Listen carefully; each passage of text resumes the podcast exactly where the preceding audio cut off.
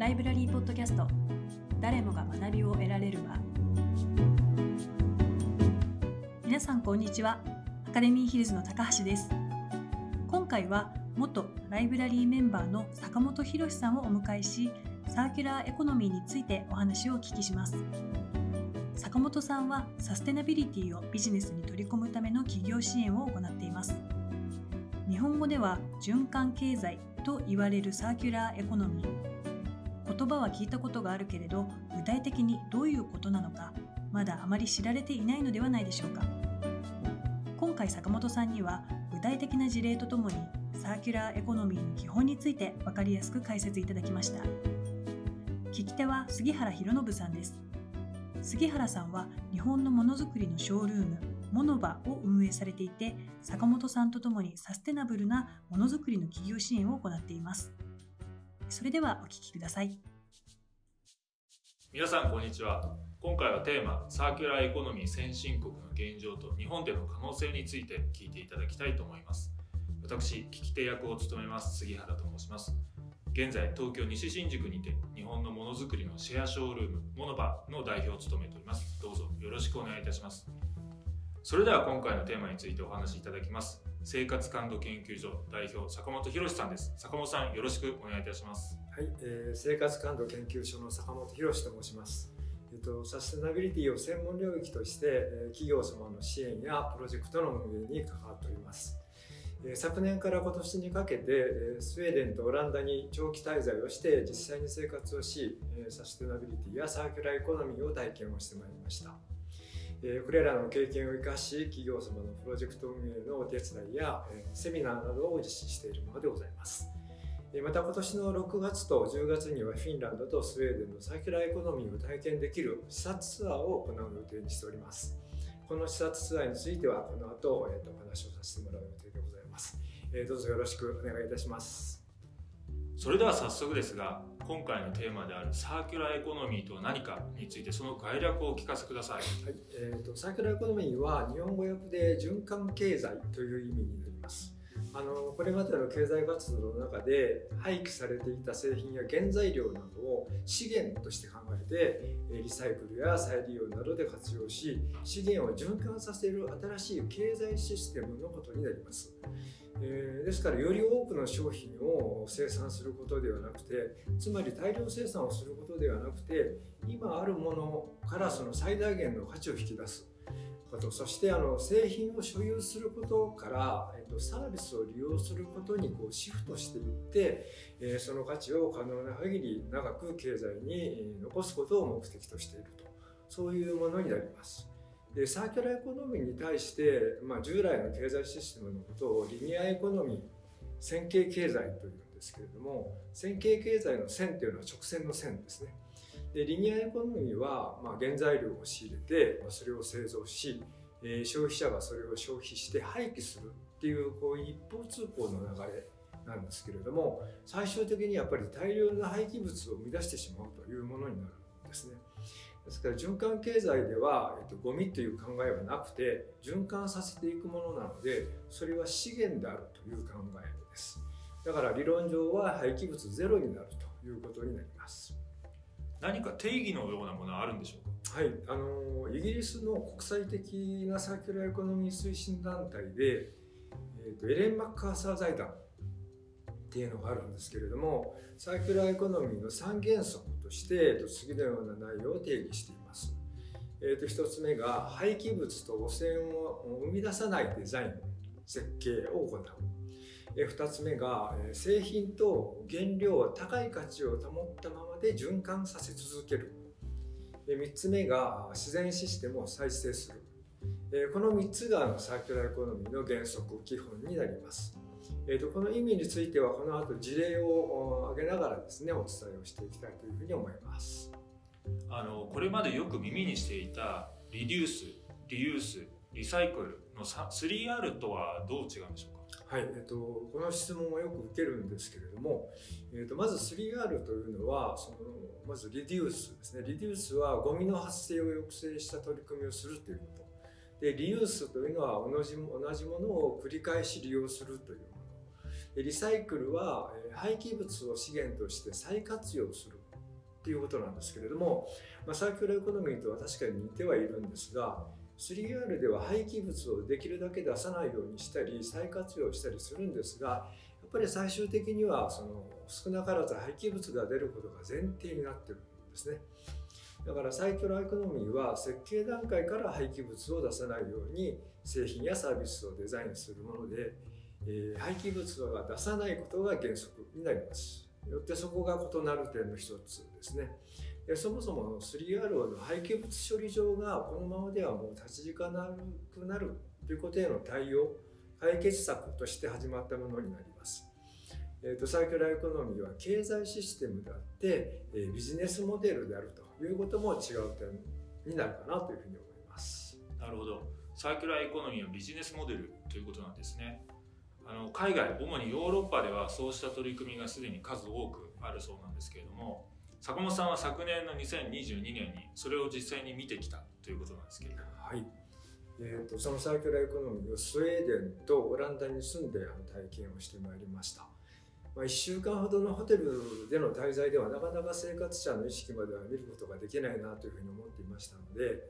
まあ、アパートを借りて住んで現地のスーパーに行って、えー、公共公共交通機関に乗り生活ごみを循環させるっていう生活をして、え、サステナビリティやサーキュラーを体験をしてきました、まあ、そこで得られた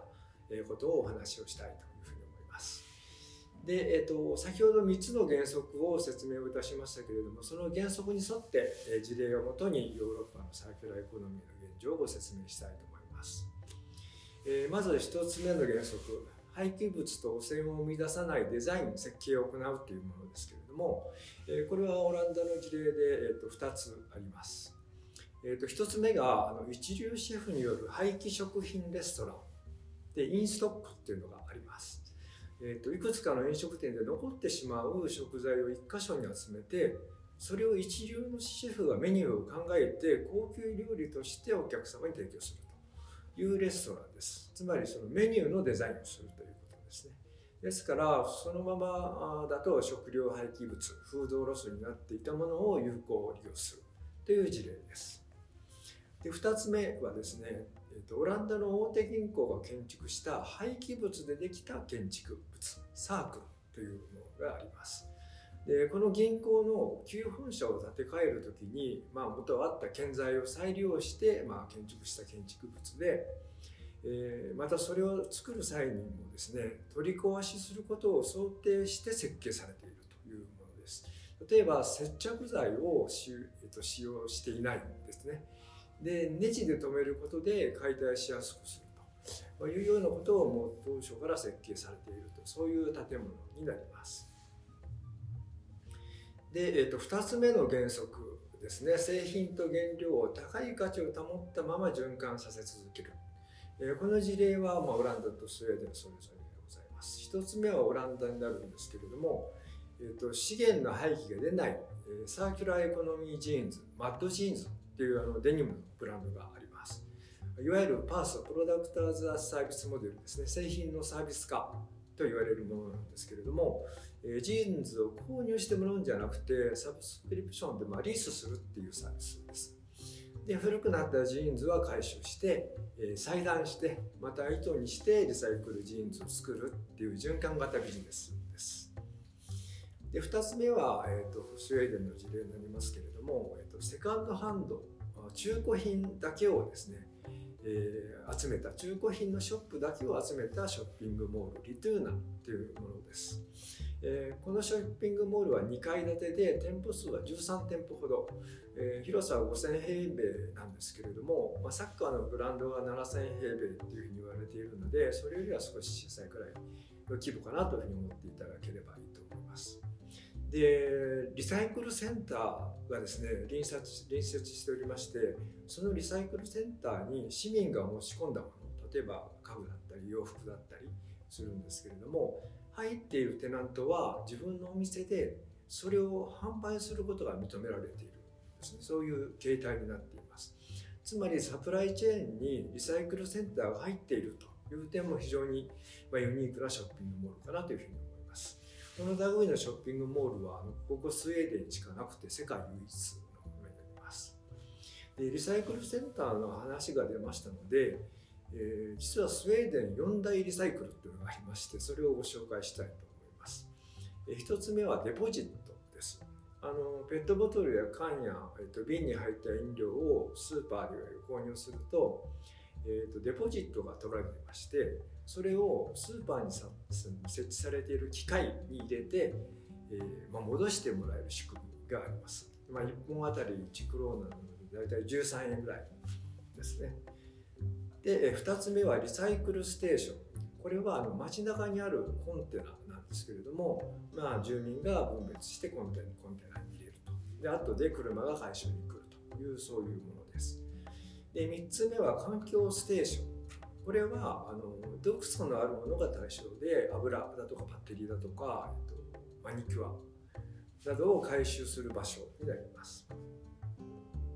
4つ目はリサイクルセンター今あのリトゥーナのところで事例挙げましたけれども、えー、そのショッピングモールにある大規模なそのリサイクル施設です。えーと、それぞれのものを70種類に分別して管理をしているそういうあのものです。これが4つのあ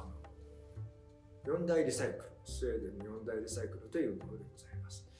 ここにはあのゴミという言葉が出てこなかったと思うんですけれども全てのものは資源としてリユースやリサイクル循環されるという仕組みになっていますで3つ目は自然システムを再生するという原則です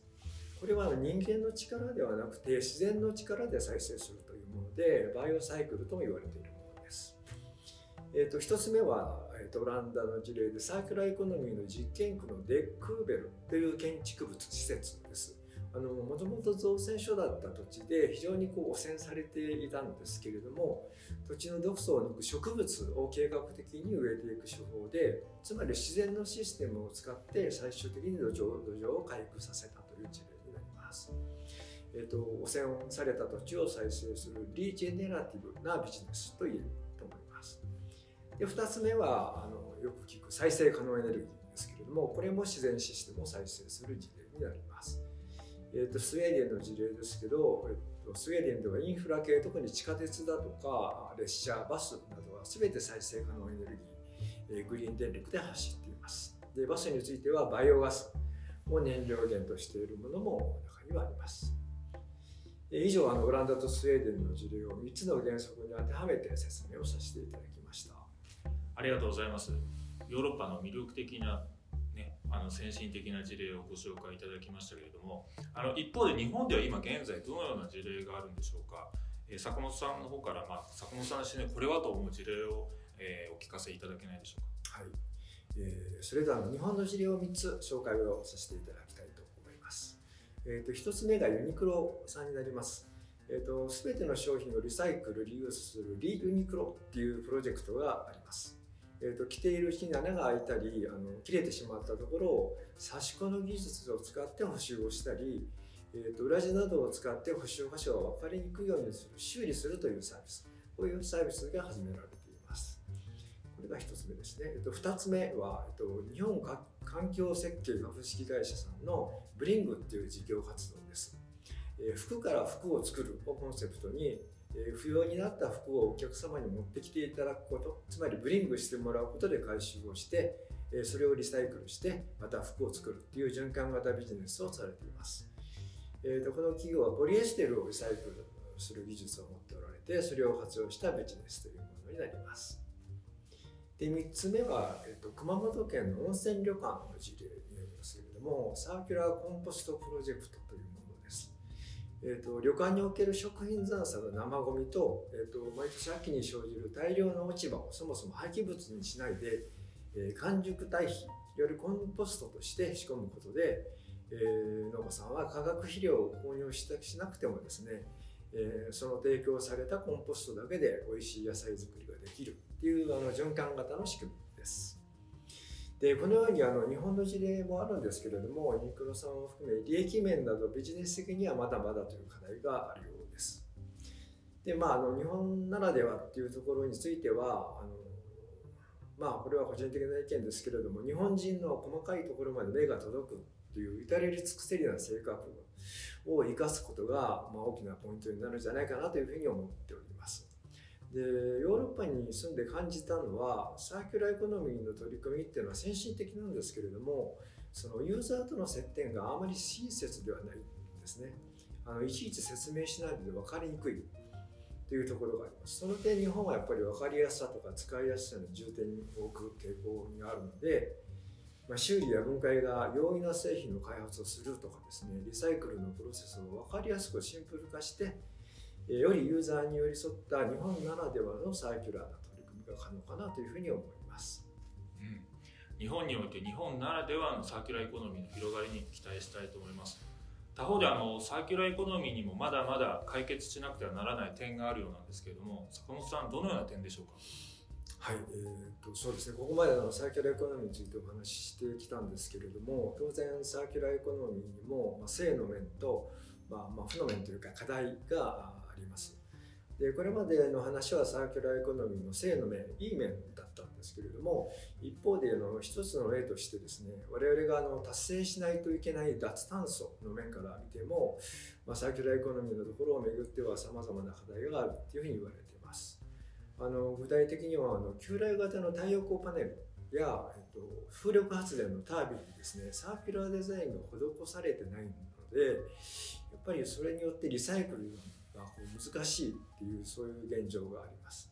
でまたこれらを製造する時には大量の資源の調達が必要になってくるので、えー、やっぱり資源枯渇や生物多様性の損失につながるっていう点が、まあ、負の面というか課題の一つと言えるんじゃないかなというふうに思います。なるほどサーキュラーエコノミーにも、えー、まだ課題はあるということですけども、まあ、それらも解決して明るい未来を作っていかないといけないかなというふうに思います。えそれに向けて、え大きな動きが日本でも先日あったようですね。はい、そうですね。えっと、先月あの行われたあの G7 広島サミットの首脳宣言の中に、え気候変動と環境の項目があるんですけれども、えそこであのサーキュラーエコノミーがあの取り上げられておりました。サーキュラーエコノミーは気候変動に強いというふうに謳われていたりまた環境面では生物多様性の損失を阻止するということにコミットするというふうにしていました。でこうした動きからも今後より一層サーキュラーエコノミー関連のビジネスが進んでいくというふうに思います。でまた少し違う視点の話ですけれども、えーと、と先ほどの G7 の首脳宣言で日本政府はサーキュラーエコノミーという単語を使わず、循環経済、循環経済としています。また経産省の資料を見てもサーキュラーエコノミーの言葉は出てこないんですね。これにはあのヨーロッパと同じサーキュラーエコノミーではなくて日本ならではの循環経済を作るという意味があるというふうに言われています。ですから今後あの社内外への発信の際にはですねサーキュラーエコノミーという言葉にしないでですね循環経済とした方が言葉の流通速度は早まりそうな気もしています。なるほど。そうした言葉とともに認知度が上がって日本でも取り組みがさらに増えていきそうですね。地球や社会環境を踏まえた経済活動の成長を多くの企業に目指してほしいと思います。えー、そこであの今月坂本さん海外視察ツアーを実施されるんですよね。そうなんです。えっとでも最後ですけれども今月の6月とですね10月に計画をしているサーキュラーエコノミー視察ツアーについてちょっと簡単にお話をさせていただきます。まあ、あのこれまでお話をしてきた通りサーキュラーエコノミー循環経済の取り組みのスピードはますます加速していくというふうに思いますのでこの視察ツアーを企画をいたしました。サーキュラーエコノミー先進国の 2, 国2つの国の先行事例をすることでどういうふうにビジネスに落とし込めばよいのかを事例を体験しながらえまた当事者の方からの話を聞きながらあの理解をしていただくという内容にしております。で今回訪問予定の施設でですねシトラっていうのがあるんですけどこちらをちょっと紹介をさせていただきます。えっとシトラーとあのサーキュラーエコノミーに特化したフィンランドの公的組織になります。2017年から毎年フィンランド国内において優良なサーキュラーエコノミーの解決事例を選定をして世界循環経済フォーラム WCEF っていうのを主催して世界に発信をしています。で、えっと、2018年には実はシトラは日本の環境省と共同して横浜で世界循環経済フォーラムというのを開催をしています。で、えっと、今回のツアーでシトラをですね最初の訪問施設にしておりましてサーキュラーエコノミー全体を理解した上で、えー、と多くの事例を体験するという仕立てにしてで他にもあのワークショップなどを取り入れながら、えー、自分ごととして体験できるようにあの工夫を凝らしております。えーと、そのためあのそれぞれの事例のビジネスモデルの要点は何かということを整理確認することができることがですねこのツアーの大きなポイントになります。とても楽しみで有意義な視察ツアーだと思います、えー、サーキュラーエコノミーについてぜひこれからも国内外のさまざまな情報をいただければと思います。坂本さん今回はお話をありがとうございました、えー、お聞きいただきました。皆様もありがとうございました。ありがとうございました。サーキュラーエコノミーは世界そして日本でも今後加速していき企業もビジネスの中核に据えることが必要だということが伝わってくる内容でしたね。お話にもありましたように坂本さんはフィンランドやオランダなどヨーロッパのサーキュラーエコノミー先進国での視察ツアーを企画しています。6月下旬にフィンランド10月にスウェーデンの視察ツアーが予定されています。詳細はこのポッドキャストの概要文にもリンクを貼っていますのでご関心のある方はぜひアクセスしていただけたらと思います。それではまた次回お会いしましょう。ライブラリーポッドキャスト。誰もが学びを得られる。